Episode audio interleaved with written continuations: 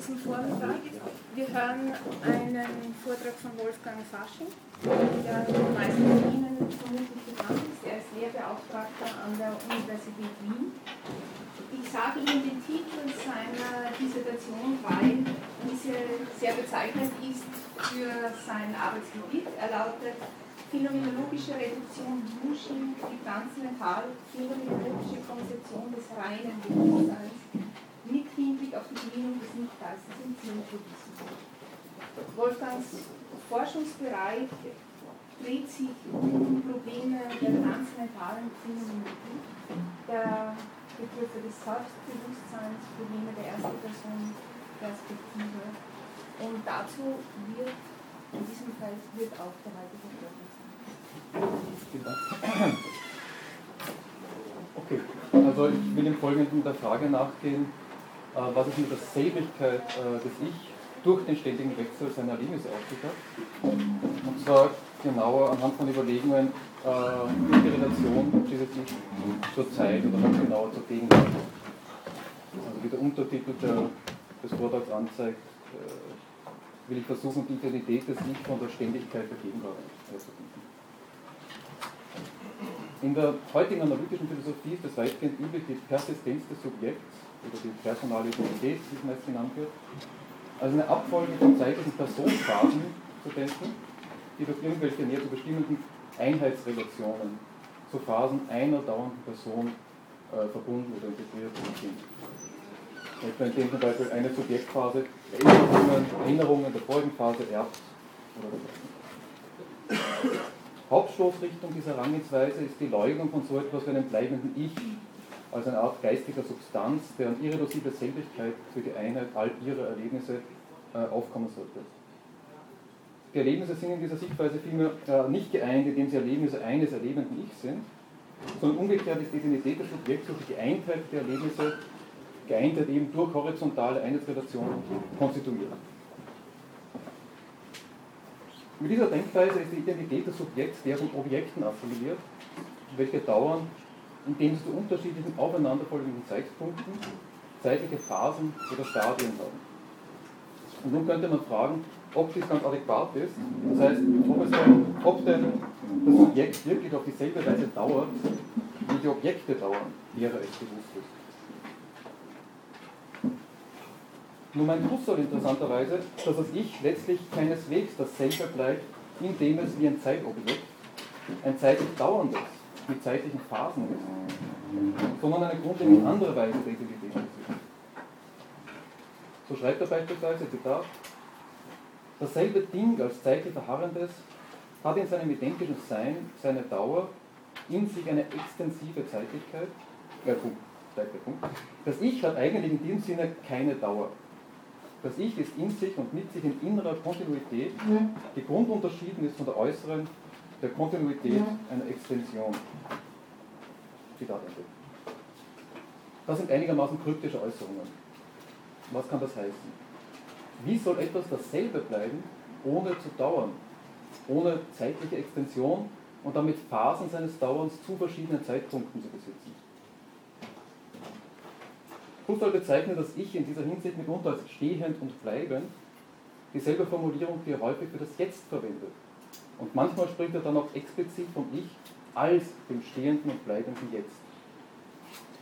Und diesem Hinweis will ich nur im Folgenden nachgehen und im Anschluss an Husserl über das Verhältnis von Ich und Jetzt nachdenken. Also generell ist, das, der Vortrag im Prinzip nichts anderes als eine Reflexion darauf, was diese zeitliche Extensionslosigkeit oder Nichtdauern des Ich eigentlich heißen könnte. Eins, starre und fließende Zeit. Das dauernde Subjekt also aus zeitlichen Subjektphasen zusammengesetzt zu denken, bedeutet die einzelne Subjektphase als dasjenige Bewusstseinsstromsegment äh, zu verstehen, das im jeweils aktuellen Jetzt stattfindet. Gleichzeitig mit all den anderen, was zu diesem Zeitpunkt noch so geschieht. Meine Lebensaktualität ist also die Phase meines Bewusstseinslebens, die gerade jetzt stattfindet. Das ist schwer zu bestreiten, aber was heißt eigentlich gerade jetzt? Was ist das Jetzt, in dem sich das Subjekt gerade befinden soll? Gewöhnlich gibt uns das Jetzt als der Punkt eigentlichster Wirklichkeit, im Gegensatz zum Noch-Nicht-Sein der Zukunft und dem Nicht-Mehr-Sein der Vergangenheit. Das Bemerkenswerte ist nun aber, dass es rein objektiv gesehen überhaupt kein Jetzt gibt. Objektiv gesehen ist die Zeit vielmehr eine Linie von homogenen Zeitpunkten, auf denen Ereignisse nach ihren zeitlichen Verhältnissen nacheinander und gleichzeitig angeordnet sind, ohne dass es aber so etwas wie ein privilegiertes Jetzt gäbe. Eine Linie, die sich bloß subjektiv je von da oder dort perspektivisch darstellt, abhängig vom Standpunkt des Betrachters, für den der Zeitpunkt, zu dem sich ein jeweiliges Betrachten abspielt, eben das Jetzt ist. Die objektive Zeit ist hingegen die Zeit von nirgendwo her gesehen. Ebenso wenig wie es objektiv ein ausgezeichnetes Hier gibt, sondern immer nur das Hier eines jeweiligen Subjekts. Also ebenso wenig wie Hierheit eine objektive Eigenschaft irgendeines Ortes ist, hat irgendein Zeitpunkt die objektive, das ist subjektunabhängige Eigenschaft der Jetztheit. Ein Zeitpunkt ist jetzt nur relativ auf eine jeweilige Subjektphase als der Zeitpunkt, zu der diese äh, Phase eben stattfindet. Und relativ auf andere Subjektphasen ist andere Zeitpunkte jetzt. Jetzt und damit ebenso vergangen und künftig sind somit immer Theta Subjekt relativ. Die Jetztlosigkeit der objektiven Zeit liegt daran, dass Objektivität durch ein Absehen von der Jeweiligkeit des Sich-Zeigens gewonnen wird das heißt, objektiv ist das durch die jeweils verschiedenen standortgebundenen Gegebenheitsweisen nicht berührte. Ein Zeitpunkt und sein Zeitinhalt sind uns primär in einen ständigen Fluss gegeben, als an uns heranströmend, gegenwärtig werdend und dann in die Vergangenheit zurücksinkend. Doch objektiv sind Zeitpunkt und Inhalt in ihrer Identität durch dieses je aus anderer Perspektive gegeben sein nicht affiziert. Das Objektive ist also das durch den Wechsel der Gegebenheitsweisen als identisch festgehaltene und das überträgt sich auf den zeitlichen Wechsel als solchen selbst. Und demgemäß ist die objektive Zeit, wie Husserl sagt, eine starre, nicht fließende Zeit. Dass dies, also eine starre Koordinatenlinie ohne Jetzt und ohne Strömen, die wahre Natur der Zeit darstellt, ist kurioserweise die heute, zumindest in der analytischen Philosophie, vorherrschende Ansicht, was im Folgenden entsprechenden übrigen Sprachgebrauch statische Zeiterfassung nennen werde. Und, äh, Seit McTaggart gilt die dynamische Zeitauffassung, das heißt die Auffassung der Zeit als strömend, als Geschehen des Gegenwärtigen Vergangenwerdens, als hoffnungslos zu Paradoxien führend, da diese Strömen als Veränderung die Ereignisse durchlaufen, von zukünftig zu gegenwärtig und schließlich vergangen sein, selbst nicht anders, denn als ein zeitlicher Prozess gedacht, zu werden, äh, gedacht werden zu können scheint, was in einen endlosen Regress führt. Die statische Zeitauffassung lässt sich hingegen unleugbar weitaus leichter widerspruchsfrei denken. Ihr wahrscheinlich tatsächlich einziger Makel ist, dass sie ganz offensichtlich falsch ist. Sie widerspricht diametral dem, was wir ständig erfahren. Denn unleugbar erfahren wir, dass ein bestimmter Zeitpunkt jetzt ist und wie Strömen ständig Neues aktuell wird und das eben letzte Gewesene in die Vergangenheit rückt. Das ständige Vergehen der Zeit ist die Urgegebenheit überhaupt. Es ist dieses unbezweifelbare Strömen der Zeit, das sich von der statischen Zeitauffassung meines Erachtens, von der statischen Zeitauffassung her meines Erachtens nicht denken lässt. Dass wir je einen Augenblick als den gegenwärtigen, als das Jetzt erfahren, könnte der statische Theoretiker noch dadurch erklären, dass in Bezug auf ein bestimmtes Subjektivitätsereignis eben ein bestimmter Zeitpunkt der ist, zu dem es stattfindet und auf den er sich dann indexikalisch mit dem Ausdruck jetzt beziehen kann. Das lässt aber die Erfahrung des temporalen Übergangs völlig im Dunkeln. Denn jede Subjektphase in Bezug auf ihren Zeitpunkt jetzt ist, ist einfach in einem tempusneutralen Sinn von ist, zu dem Zeitpunkt, zu dem sie eben ist. Und die nächste Subjektphase ist genau zu ihrem Zeitpunkt und so weiter. Es gibt ja nicht so etwas, ein Übergang von Phase zu Phase, nichts strömt hier. Alles ist einfach zeitlos und Anführungszeichen an seinem temporalen Ort. Und doch ist, wie gesagt, der Strömen der Zeit die evidenteste Erfahrung überhaupt. Jedenfalls für mich. Zwei, Jetzt und Subjektivität. Wir stehen also vor der eigenartigen Situation, dass das Jetzt und das an S gebundene Zeitvergehen letztlich nichts Objektives sind und andererseits doch eine unbestreitbare Wirklichkeit darstellen. Und uns das Jetzt sogar der Punkt der Wirklichkeit selbst gilt, als der Punkt, an dem Wirklichkeit je geschieht. Ich würde vorschlagen, diese scheinbar widersprüchliche Situation, statt die äh, Spannung durch Bestreitung einer der beiden Seiten äh, aufzulösen, einfach zu bejahen und die objektivistische Gleichsetzung von Wirklichkeit und Objektivität fallen zu lassen. Das Jetzt ist etwas unaufhebbar Subjektives, oder Subjektivität gebundenes, und es ist der Urpunkt der Wirklichkeit. Das Jetzt, an dem Wirklichkeit je geschieht, ist in gewisser Weise nichts anderes als das Sein des Subjekts selbst. Ganz in, ganz in diesem Sinne sagt Husserl, dass sich im Vorzug der weltlichen Gegenwart als der eigentlichen Wirklichkeit ein uneliminierbarer subjektiver Rest in der objektiven Welt zeigt. Die Welt selbst, so sagt er, trägt eine gewisse Relativität ihres zeitlichen Seins in sich, eine Subjektbezogenheit, die sich daran bekundet, dass die Welt selbst zeitlich gegenwärtige, vergangene und künftige Wirklichkeit ist. Die Weltgegenwart ist bewusstseinsmäßig intentional bezogen auf meine Gegenwart. Zitat Ende und noch ein Zitat.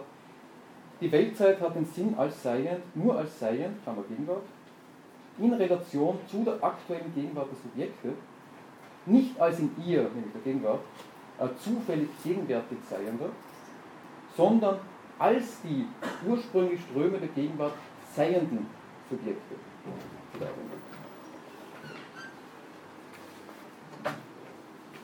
Das Wesen des Jetzt ist also nach dieser Auffassung letztlich aus der Subjektivität, aus dem Bewusstsein heraus zu verstehen. Bewusstsein ist Gegenwart. Das bedeutet zunächst, und dies ist vielleicht der Ursinn von Gegenwart, das Bewusstsein, das Bewusstsein das Sichereignen von Gegenwärtigkeit von ist.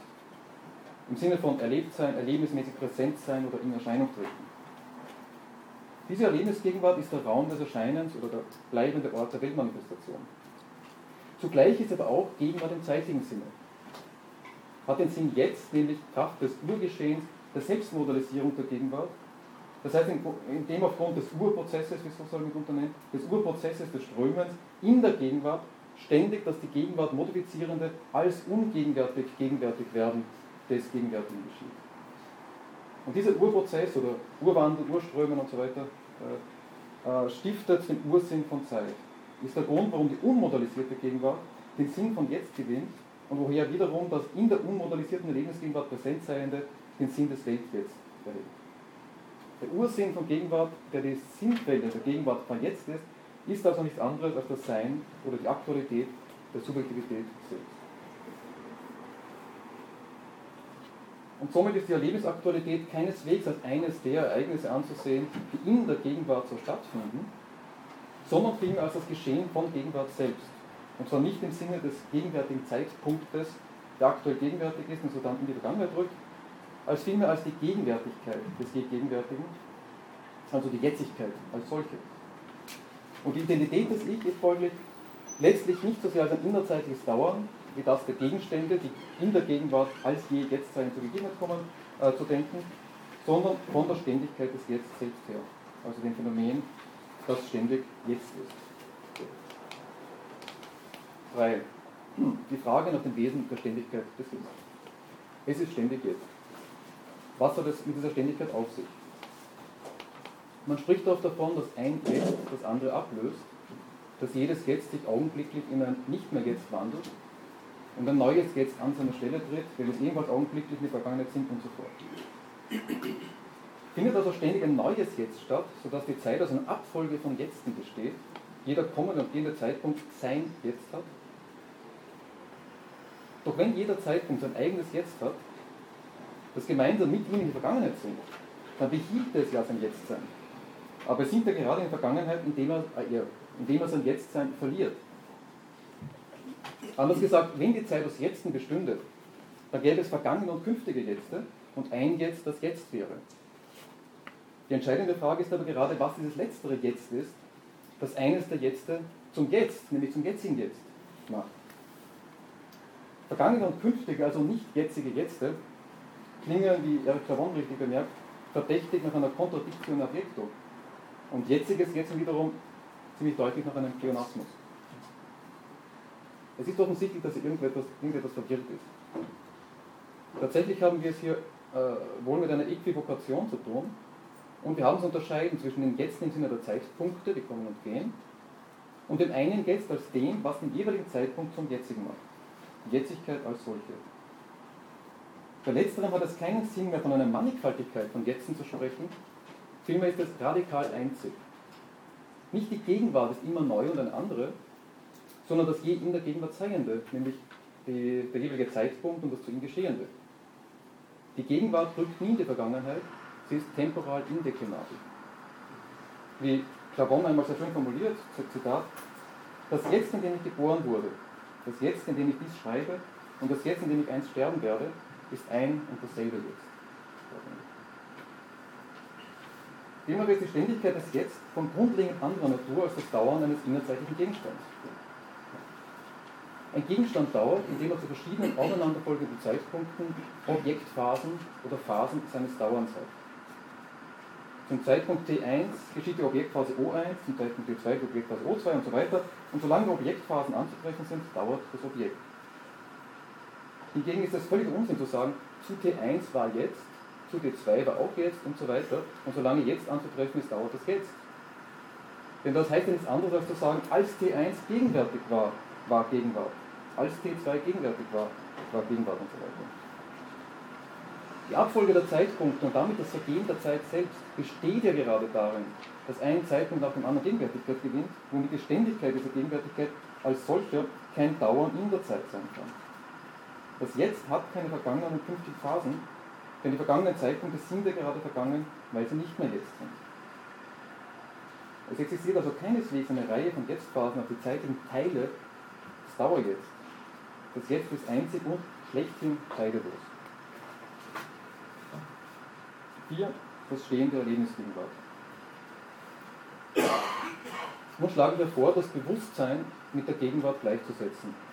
Äh, als dem Erlebnis jetzt, in dem das Recht jetzt seine Wahrheit oder seine Phänomenalität hat. Und die Identität der Subjektivität durch ihre wechselnden Erlebnisse hindurch und die von Husserl behauptete Phasenlosigkeit dieser Identität vom besprochenen Stehen bis jetzt her äh, zu. Aber ist nicht mein Bewusstsein sehr wohl ein zeitlich extendierter Strom mit seinem zeitlichen Stadium?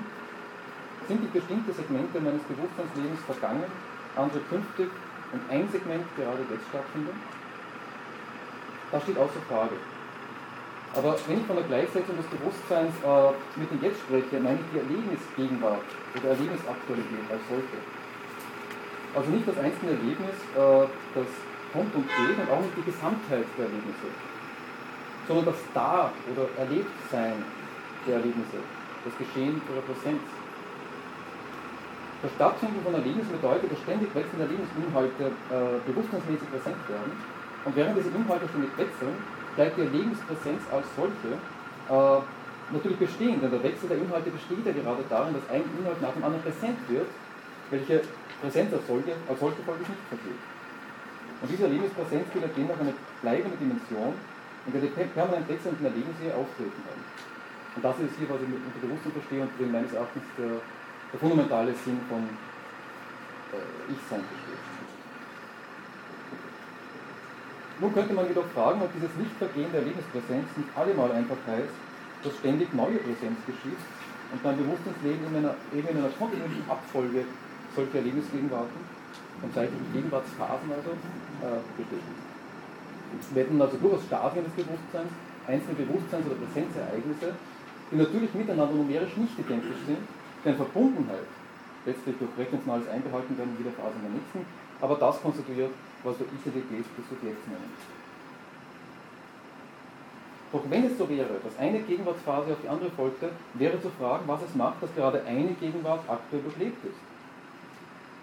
Eine Gegenwart nach der anderen würde aktuell, das heißt würde in die Aktualität des Erlebens treten. Wir bräuchten dann so etwas wie einen Aktualitätspunkt, der von Gegenwart zu Gegenwart gleitet, eine, äh, eine nach der anderen aktuell durchlebt machen. Aber es ist offenkundig, dass es verkehrt gedacht ist.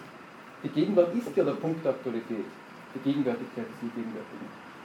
Wenn es nun also so wäre, dass die Gegenwarten aufeinander folgten, müsste eben eine Gegenwart nach der, nach der anderen Gegenwärtigkeit gewinnen, äh, nur wieder verlieren, und wir bräuchten wiederum einen Gegenwartspunkt, der die jeweilige Gegenwart gegenwärtig macht. Und wenn wir nun diese, die Gegenwarten gegenwärtig machen der Lebensaktualität, wieder nur so denken können, dass eine Aktualität die andere ablöst, geraten wir offenkundig in endlosen Regress.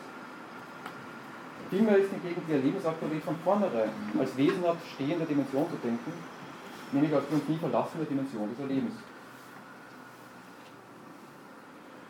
Wir haben es hier meines Erachtens folglich mit einer Konstanz der Subjektivität zu tun, die, nicht, die meines Erachtens nicht durch rechensionale Intentionalität konstituiert ist. Kraft des rechensionalen Einbehaltens der Lebensphasen im Versinken phänomenalisiert sich der Bewusstseinsstrom im Strömen ständig selbst und ist seiner als Bewusstseinsstrom äh, bewusst. Beim Stehen der Lebensgegenwart geht es hingegen um eine Art Tiefenschicht des Zeitbewusstseins. Die phänomenologischen Zeitanalysen beschreiben den retentionalen Prozess zunächst etwa so, dass zuerst eine Urimplosion U1 aktuell ist, um so dann retiniert zu werden als R1, äh, während eine neue Urimplosion U2 an die Stelle der alten tritt und so fort. Wir haben, wir haben hier so etwas eine bleibende Aktualitätsform, in der sich der ständige Wechsel der Zeitgegebenheiten abspielt. Jetzt findet äh, U1 statt, jetzt U2 R1, jetzt U3 R2 R1' und so weiter. Worum es mir nun geht, ist nicht, dass ich hierin möglicherweise als bleibend Konstituierende, sondern um das im Konstitutionsprozess immer zu geschehende Jetzt. Das heißt eben das Bleiben der Aktualitätsform als solcher. Und die Urgegenwart, die, wie Isokian einmal formuliert, als reine Aktualität nicht in Vergangenheit zurückmisst. Und dieses Bleiben der Erlebnisaktualität kann man nur nicht selbst so denken, dass ständig versinkende Gegenwarten retiniert werden und auf der Basis der retinierten Gegenwarten so etwas wie ein bleibendes Bewusstsein oder eine bleibende Bewusstseinsaktualität konstruiert wird, die in den retenierten Gegenwarten ihre Phasen hat. Dies geht deswegen nicht, weil ich ja jede Phase retentional als aus der Gegenwart zurücksinkend erfahre. Um das Zurücksinken überhaupt zu erfahren, muss ich also eo ipso bereits die eine Gegenwart erfahren, aus der das Zurücksinkende sinkt. Dieses Zurücksinken selbst in der bleibenden Gegenwart statthaben. Ich kann also nicht, was die Konstitutionsordnung anbelangt, unter Anführungszeichen zuerst das Zurücksinken erfahren und dann, das heißt darauf konstitutiv aufbauen, die Einheit der Gegenwart als Dauerobjekt konstituieren, denn ohne Erfahren der Einheit der Gegenwart gäbe es also gar keine Erfahrung des Zurücksinkens. Das Sicherhalten der Gegenwart ist sozusagen das Wo oder Medium des retentionalen Prozesses selbst. Eben die Gegenwart des kontinuierlichen Zurücksinkens. Es kann also, meine ich, kein Produkt einer Synthesis zwischen retentional einbehaltenen Phasen sein. 5. Der Urprozess, das Zeitpunktwerden der Gegenwart. Nun ist das Ganze zugegebenermaßen leider doch komplizierter. Gibt es denn tatsächlich keine vergangenen Gegenwarten? Wenn gestern anderes gegenwärtig war, dann hat doch, so scheint es bereits gestern, also in der Vergangenheit, Gegenwart stattgefunden. Und die Gegenwart ist eben doch etwas Dauerndes in zeitlichen Phasen. In gewisser Weise ist es so, dass sich die Gegenwart im Urprozess des Strömens, also des ständigen Ungegenwärtigwerdens des Gegenwärtigen, gemeinsam mit dem strömend Gegenwärtigen selbst verzeitlicht. Indem das Gegenwärtige in die Vergangenheit drückt, wird ja sein Gegenwärtigsein vergangen. Also die Gegenwart, in der es Gegenwärtiges war, womit also diese Gegenwart selbst ungegenwärtig wird. Man scheint folglich bei der schlichten Dichotomie von bleibender Gegenwart und den kommenden und gehenden Zeitpunkten nicht stehen bleiben zu können. Irgendwie scheint der Urprozess als ständiges von sich selbst Abdrücken der Gegenwart nichts anderes als die ständige Zeitpunktwerdung der Gegenwart äh, zu sein, also ihre Selbstontifikation zur Zeitmodalität, während sie sich dabei doch zugleich als unmodalisierte Urgegenwart erhält. Hierin liegt etwas sehr schwer Verständliches, wenn nicht gar Paradoxes, wie Husserl meint. Denn einerseits scheinen wir nur zwei Gegenwarten zu haben. Die unmodalisierbare Urgegenwart, die die jeweiligen Gegenwarten, Gegenwarten gegenwärtig macht, und die gegenwärtigen und ungegenwärtig werdenden Gegenwarten. Und doch handelt es sich andererseits nicht um eine bloße Äquivokation, sondern irgendwie um ein und dieselbe Gegenwart. Denn es ist ja genau die Gegenwärtigkeit selbst, die ungegenwärtig wird. Äh, und nicht bloß irgendein gegenwärtig seiender Inhalt. Trotz dieser Verkomplizierung ist meines Erachtens aber allemal am Primat der stehenden zeitlich indeklinablen Urgegenwart festzuhalten und die Mitverzeitlichung der Gegenwart mit dem Gegenwärtigen äh, als eine sekundäre und letztlich uneigentliche anzusehen. Der Prozess des Urströmens spielt sich in der stehenden Gegenwart ab, welche also gleichsam das Medium des Verströmens bildet. Dass das Gegenwärtigsein eines bestimmten verströmten Inhalts vergangen ist, heißt nicht, dass die Gegenwart vergangen ist. Vielmehr heißt es ja, dass er nicht mehr in der Gegenwart ist. Natürlich war auch gestern Gegenwart, aber sie sank nie in die Vergangenheit. Das Gewesensein der Gegenwart muss einen fundamental anderen Sinn haben als das Gewesensein von Gegenwärtigen. Die Gegenwart war ohne vergangene Teile zu haben. Sie hat keine wechselnden Phasen, die je in der Gegenwart sind, denn sie ist ja die Gegenwart. Indem wir nun auf ehemals gegenwärtige Gewesenes zurückblicken, verorten wir sekundär die Gegenwart selbst als die Gegenwart dieses Zurückgesunkenen in der Vergangenheit. Und das heißt, wir verorten die Gegenwart als zu den Zeitpunkten stattfindet, die kommen und gehen, indem sie einer nach dem anderen Gegenwärtigkeit gewinnen. Dies ist aber letztlich eine inadäquate Verinnerzeitlichung des Zeitvergehens selbst. Ähm, in dem der Konstitutionsprozess von dem, äh, vom in ihm Konstituierten her gedacht, nämlich nachträglich in ihm, nämlich auf den Zeitpunkt der Linie eingeordnet wird. Gegenwart ist nicht eines der Ereignisse, die gestern stattfanden und gemeinsam mit dem Gestern in die Vergangenheit gerückt sind. Es fanden gestern nicht der erste Tag unseres Kongresses äh, trübes Wetter und Gegenwart statt, die alle drei nur vergangen sind. Vielmehr fanden der Kongresstag, das trübe Wetter statt, indem sie gegenwärtig waren und sie wurden vergangen, indem sie ihre Gegenwärtigkeit verloren. Die Gegenwart, bleibt aber, die Gegenwart selbst bleibt unvergangen. Ich springe zur Konklusion. Sieben, Conclusio, die Phasenlosigkeit des Ich. Die Gegenwart spielt sich nicht zu irgendwelchen Zeitpunkten ab, die, durch sie hindurch im übrigen Sinne dauernd, sondern ist vielmehr das selbst nie verströmende Urgeschehen des Strömens der Zeitstellen selbst oder eigentlich der Generierung von Zeitstellen braucht äh, die nur sekundär Zeitstellen zugeordnet werden, deren Gegenwärtigkeit sie ist. Wenn, ich nun, äh, wenn nun ich vorschlage, das Wesen des Ich in einem fundamentalsten Sinne genau als diese Gegenwart, als die nie verfließende Aktualität des Gegenwärtigseins zu denken ist, ergibt sich, dass in jenem Stehen der Gegenwart im beschriebenen Sinn der letzte Grund der Seligkeit des Ich liegt. Das stehende und bleibende Ich, sagt Husserl, ist, Zitat, nicht ein durch den Akt als erfüllte Zeitdauer hindurch im gleichen Sinn dauerndes, wenn zeitliches dauert, sondern stehendes und bleibendes Jetzt im Wandel seiner Vollzüge. Zitat Ende. Ich in diesem ursprünglichen Sinne habe keine vergangenen und künftigen Stadien. Ich bin, Zitatfragmente, jetzt und nur jetzt, immer jetzt und zwar als stehend und bleibendes Jetzt. Als jetzt und immer nur jetzt sein, das ist als das immer jetzt selbst sein, drückt das Ich nie in die Vergangenheit und hat in diesem Sinne keine zeitlichen Phasen. Was kommt und geht, ist das Ich erlebte, die Lebensaktualität selbst hingegen steht. Das Ur-Ich ist folglich auch temporal indeklinabel. Okay, danke.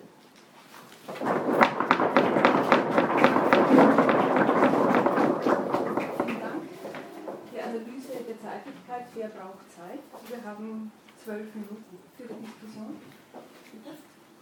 Ja, ich bin etwas irritiert ähm, über mehrere Dinge eigentlich. Also das Erste, was mich sehr irritiert, ist, ähm, dass Sie anscheinend ähm, doch wieder sozusagen dieses Jetzt ähm, gut platonisch eigentlich interpretieren, also ein Substanz ähm, und eigentlich ähm, sozusagen das Konzept des Nuns eigentlich ablehnen. Also sozusagen das Jetzt etwas ist, was irgendwie steht im Sinne ähm, der Ewigkeit und so weiter.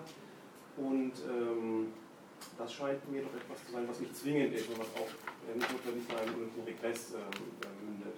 Und dann damit zusammenhängen, korrigieren Sie mich, wenn ich Sie falsch verstanden habe, die Gleichsetzung von jetzt, lebendiger Gegenwart und Ich. Und das sind, glaube ich, Dinge, die muss man wirklich auseinanderhalten. Also gerade ähm, zum Beispiel das Ich, auch wenn es mag sein, dass es bei uns an diese Stellen gibt, ähm, aber es gibt ja ganz viele andere Stellen, wo das sich eben als Ich der, ähm, der Affektion und Reaktionen ähm, betitelt wird, also als ein volatilatives Zentrum. Und man kann ja nicht sagen, bis jetzt wird affiziert und reagiert. Also das Handeln ist weg plötzlich. Und das scheint mir dann auch eine Art Hypostasierung zu sein. Also, ähm, also ich würde eher denken, man müsse ähm, das Jetzt von der Gegenwart ähm, streng scheiden, das Jetzt auch ein fließendes Denken und die Gegenwart als etwas, was sozusagen selbst immer jetzt ist.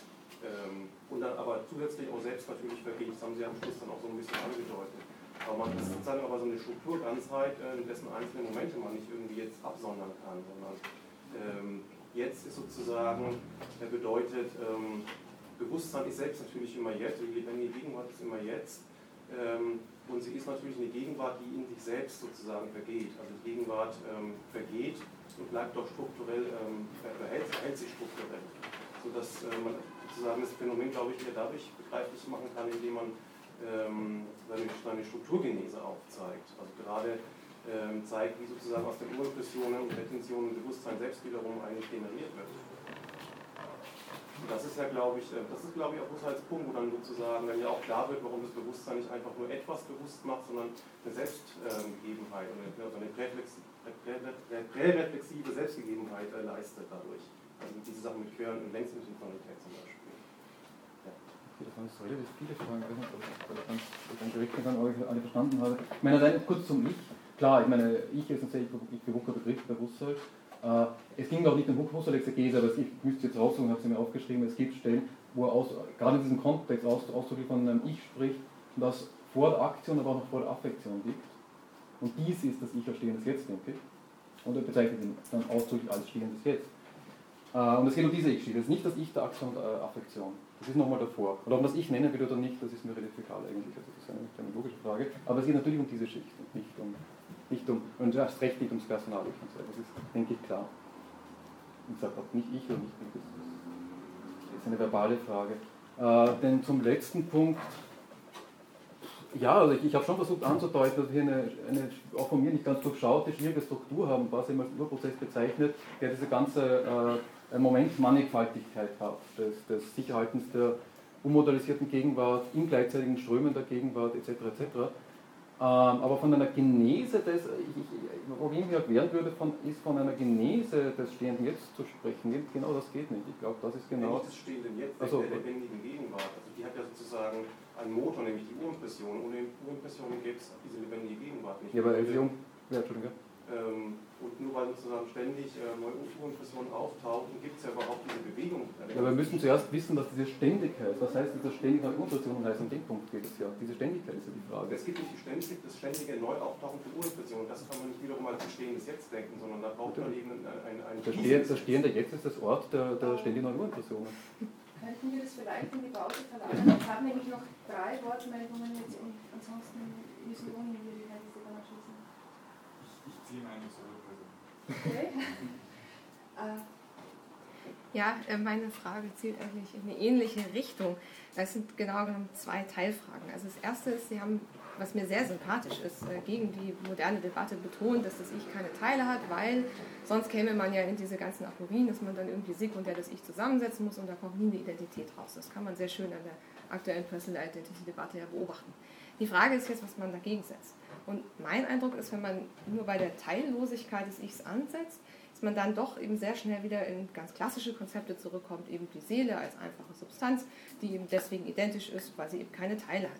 Die Frage ist also, wie kommen Sie da raus? Das wäre Teilfrage 1. 2, das hängt unmittelbar damit zusammen. Das ist eben noch was sehr Statisches. Also Sie haben aus meiner Sicht völlig plausibel gesagt, man muss irgendwie diese Urerfahrung plausibel machen, dass, das, dass die Zeit vergeht. Ja? Das ist das, das Urphänomen des Strömens. Aber wie bringen Sie das zusammen mit dem stehenden Jetzt? Also ich habe irgendwie so den Eindruck, das Ich ist dann so eine Art Scheinwerfer, so wie bei Hume, der auf das Theater, die Bühne gerichtet ist und dann kommen da irgendwie so die Erlebnisse, spazieren rein und spazieren wieder runter.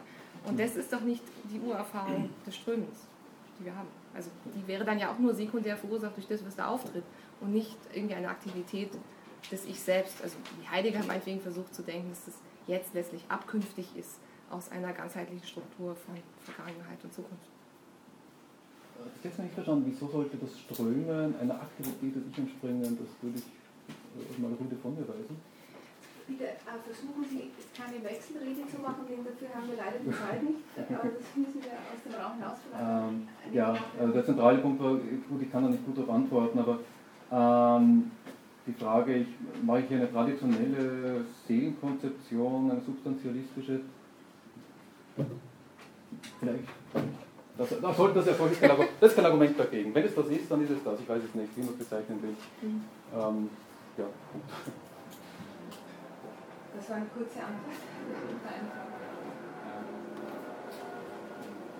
Ihr Vortrag hat mich sehr beeindruckt, dass alles ich sehr gleich verfolgt habe. Ich frage mich, ob der Ausgangspunkt, aus dem sich alle diese Schwierigkeiten und Aporien ergeben, äh, nicht verfehlt war und im Sinne äh, des, des äh, Husserlschen Postulats zu den Sachen selbst zu gehen, nicht phänomenologisch genug war. Mhm. Äh, denn das Jetzt, so wie das Subjekt es erlebt, ist immer ein bedeutungsmäßig besetztes Jetzt, das sich ergibt aus den Erwartungen, Intentionen, Befürchtungen, Hoffnungen und so weiter, also aus dem, was Heidegger als das sich vorwegsein des Daseins bezeichnet und aus äh, der Gegenwärtigkeit äh, der bisher erlebten Lebensgeschichte.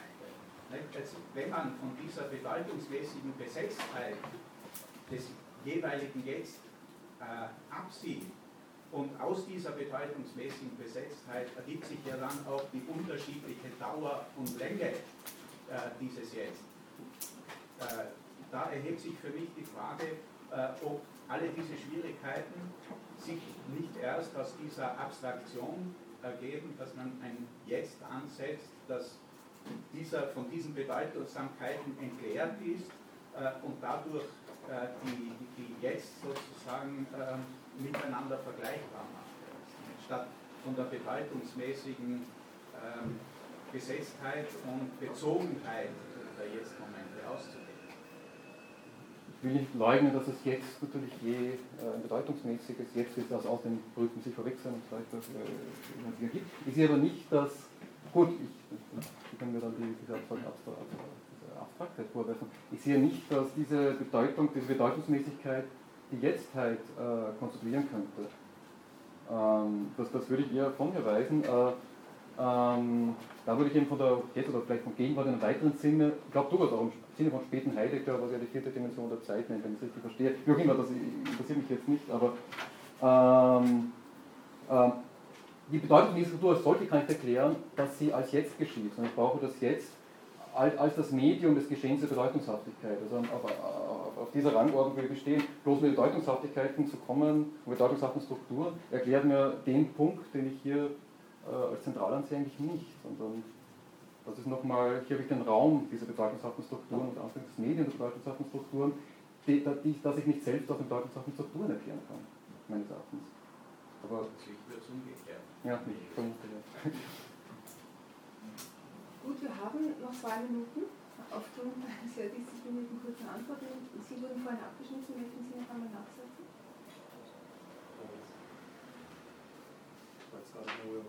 Ich würde vielleicht Gebrauch machen. Also natürlich ist äh, die Konzeption der Seele nicht irgendwie per se ein Argument dagegen, also wenn es eine Ähnlichkeit gibt. Nur meine, meine Frage, meine kritische oder skeptische Nachfrage war, fängt man damit das Dynamische ein? Also Sie haben ja am Anfang betont, irgendwie diese statische Zeitauffassung, die ist einfach schlicht falsch. Und jetzt geht es irgendwie darum, was Dynamisches zu denken, ohne in diese Regresse reinzukommen, die man sozusagen mit McTaggart ja, verbindet. Es ist, Kann man das, es ist eine unpopuläre ja? Behauptung, aber ich glaube, es gibt diese, diese fundamental, ich meine, meine Behauptung ist halt, ich kann nichts dafür, und ich glaube daran, dass es eine Fundamentaldimension der Subjektivität gibt, die schlichtweg stehendes Jetzt ist und in sich keine, die der Ort der Dynamik ist, der Ort des Urprozesses, der Ort des Strömens ist, aber als solches nicht strömen, als solches nicht mhm. dynamisch ist. Äh, natürlich ist es nur, das ist, ein, das zugegebenermaßen ein abstrakt Moment am, am, am gesamten Sehen, wie man es nennen will. Und, aber wir haben die eine Ebene, wo sich im dynamischen Prozess natürlich eine Ich-Identität konstituiert, keine Frage, und die ist konstituiert. Nur behaupte ich, dass vor dieser konstituierten Ich-Identität, die sich in der Dynamik herausbildet und durch Bedeutungsabstrukturen, Vorgriffe und so weiter, äh, habe ich, habe ich dem davor das stehende Strömen als solches, äh, wie, wie man das nennen will, ob man das als Ich eben bezeichnen will, Seele, wäre mir nicht eingefallen von mir aus, äh, das ist, ist gleichgültig, aber, aber das äh, aber äh, am, genau herausstellen, dies, dieser, dieser fundamentalen Urdimension, in der sich die Dynamik abspielt, ging es mir im Prinzip. Also ich, mhm. ich stehe dazu, ja, es ist, äh, es ist, wie es ist, ja. Ganz ja, direkt zum Anschluss was Sie gesagt haben. Mir stellt sich jetzt die Frage, ob das, was Sie mit Schlussfolgerung denken wollen, ob das eigentlich noch zeitlich zu denken ist. Also warum muss man ähm, von einem reinen Jetzt, von einer Urgegenwart im zeitlichen Sinne sprechen. Mhm. Ich denke auch an das, was Sie gerade eben so erwähnt haben. Also Heideggers vierte Dimension ist ja das Näher, seine räumliche Bestimmung. Und es fiel mir nur auf, dass ja immer wieder räumliche Bestimmungen ähm, aufkamen, wenn wir versuchen wollten zu bestimmen, an was für einem Ort ähm, sich die drei Zeitekstasen oder die drei Zeithorizonte ausbilden. Also äh, und so bestimmen. Was war die Frage, ob man das noch zeitlich denken muss? Ich meine, ich, ich, ich, ich unter Frage an. Verstehen natürlich die Gegenwart als solches natürlich nicht nur als Zeitmodalität zu denken letztlich, sondern als der Ort der, der Zeitigung selbst. Aber natürlich ist es, und dann, das ist ja das Problem des Urprozesses, und das ist einfach, das ist halt leider einfach so, äh, kann man nicht einfach eine Dichotomie machen zwischen dieser äh, nicht mehr eine Zeitmodalität seienden Urgegenwart als solchen und dann halt irgendwo die Zeit, die, da, die darin konstruiert wird. Problem ist, dass es eine selbst Modalisierung dieser Gegenwart selbst ist, als die dann der, die den Zeitprozess quasi, die der Ursprung des Zeitprozesses ist, oder das, Ur, das Ursein des Zeitprozesses, das macht die Sache so schwierig zu denken.